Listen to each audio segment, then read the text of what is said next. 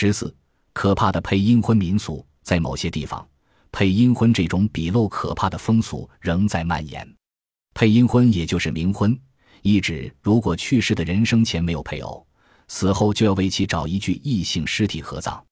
这种风俗早在周朝就有，《周礼》记载：“近迁葬者与嫁伤者。”东汉经学大师郑玄的注释是：“迁葬，未生时非夫妇，死即葬，迁之使相从也。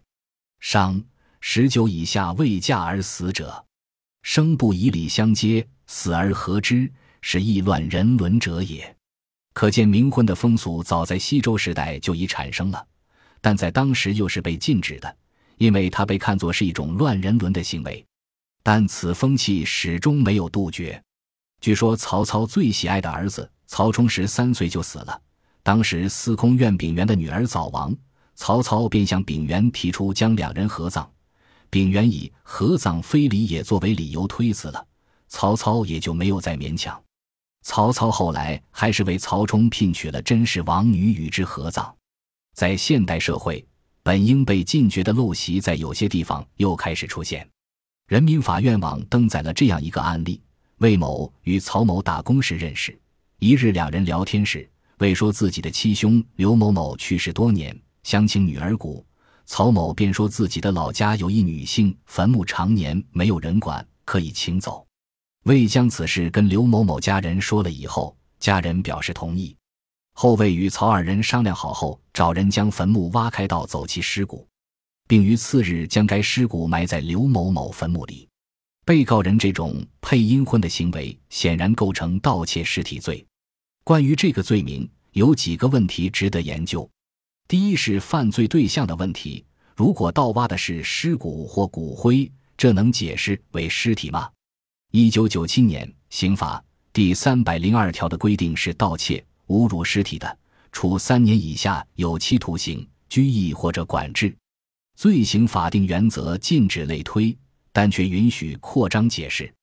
将骨灰解释为尸体，显然超越了“尸体”这个词语的极限。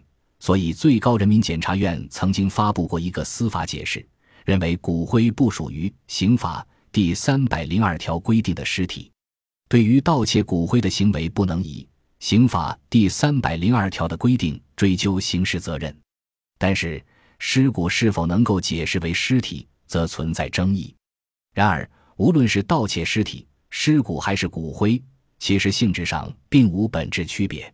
为了平息争论，也满足司法实践的需要，二零一五年刑法修正案对此罪进行了修改，将尸骨和骨灰都增加为本罪的犯罪对象。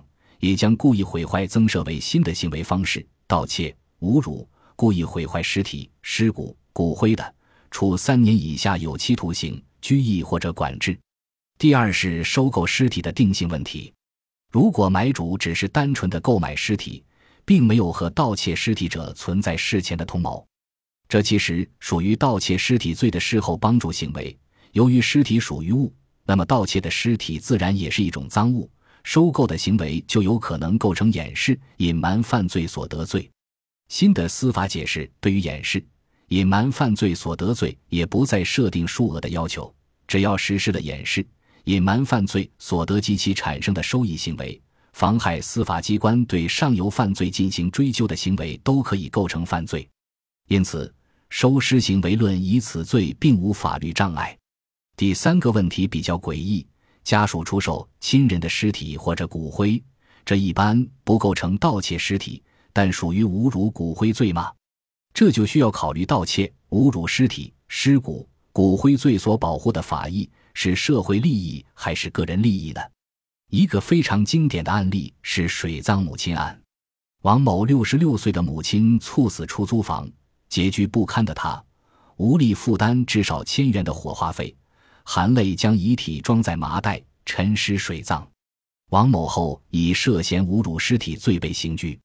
我认为不构成侮辱尸体罪。一直以来，我认为这个罪所侵犯的法益是遗属的尊严，因此王某不构成犯罪。但是后来有学生问了我一个案件，让我发现自己之前的看法有问题。张三出生时母亲就去世了，世上唯一的亲人是父亲。但父亲不是一个好父亲，经常殴打他，每次喝醉就打他。后来父亲在冬夜醉死在家门口，喝醉了冻死在外。张三后被孤儿院收养，备受欺侮，长大后也生活不顺。张三越想越生气，觉得一切都是他父亲所致。在一个夜晚，张三喝了点酒，把父亲的墓地掘开，对父亲进行鞭尸。这个耸人听闻的案件当然是虚构的，但是当我听到这个案件，直觉告诉我，这肯定是构成犯罪的呀。但是这侵犯了遗属的尊严吗？没有。张三是唯一的遗属，他的尊严并没有受到侵犯。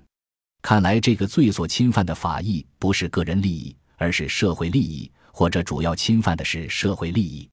经过仔细思考，我觉得盗窃、侮辱、故意毁坏尸体、尸骨、骨灰罪所保护的利益，应该是人的象征物的尊严。我们看到小猫、小狗的尸体和人的尸体，感觉肯定是不一样的。尸体是人的象征，侮辱尸体。其实代表着对这个尸体所象征的人的侮辱，会极大的冒犯社会一般人的情感，所以应该惩罚。在水葬母亲案中，并没有侵犯人之象征物的尊严，水葬母亲恰恰是对母亲的尊重。不同的地方有不同的丧葬风俗，无论是天葬、树葬、水葬、火葬，这些风俗都是对逝者的尊重。但是张三鞭尸案就明显是对逝者的亵渎。自然是应该以犯罪论处的，这就是为什么我国刑法盗窃、侮辱尸体、尸骨、骨灰罪放在刑法分则第六章妨害社会管理秩序罪，是作为一种侵犯社会利益的犯罪，而非纯粹个人利益的犯罪。一个非常值得研究的问题：近亲属能否自由地出售尸体？如果死者生前没有意思表示，近亲属可以捐赠死者的器官。但是近亲属可以售卖器官或尸体吗？能否把尸体看作遗产，由遗属自由处置呢？民法典第一千零六条规定，完全民事行为能力人有权依法自主决定无偿捐献其人体细胞、人体组织、人体器官、遗体。任何组织或者个人不得强迫、欺骗、利诱其捐献。完全民事行为能力人依据前款规定同意捐献的。应当采用书面形式，也可以订立遗嘱。自然人生前未表示不同意捐献的，该自然人死亡后，其配偶、成年子女、父母可以共同决定捐献。决定捐献应当采用书面形式。法律说的是近亲属可以捐赠，但并没有允许出售。如果尸体可以任意由近亲属出售，那么人的象征物的尊严必然被亵渎，同时也会使得病人恐惧不安。生怕家属为了出售尸体而不尽力挽救他的生命，但是这种行为是否构成犯罪呢？我把这个问题留给大家思考。可以肯定的是，法律解决不了所有的问题，法律只是解决社会矛盾的最后手段。本集播放完毕，感谢您的收听，喜欢请订阅加关注，主页有更多精彩内容。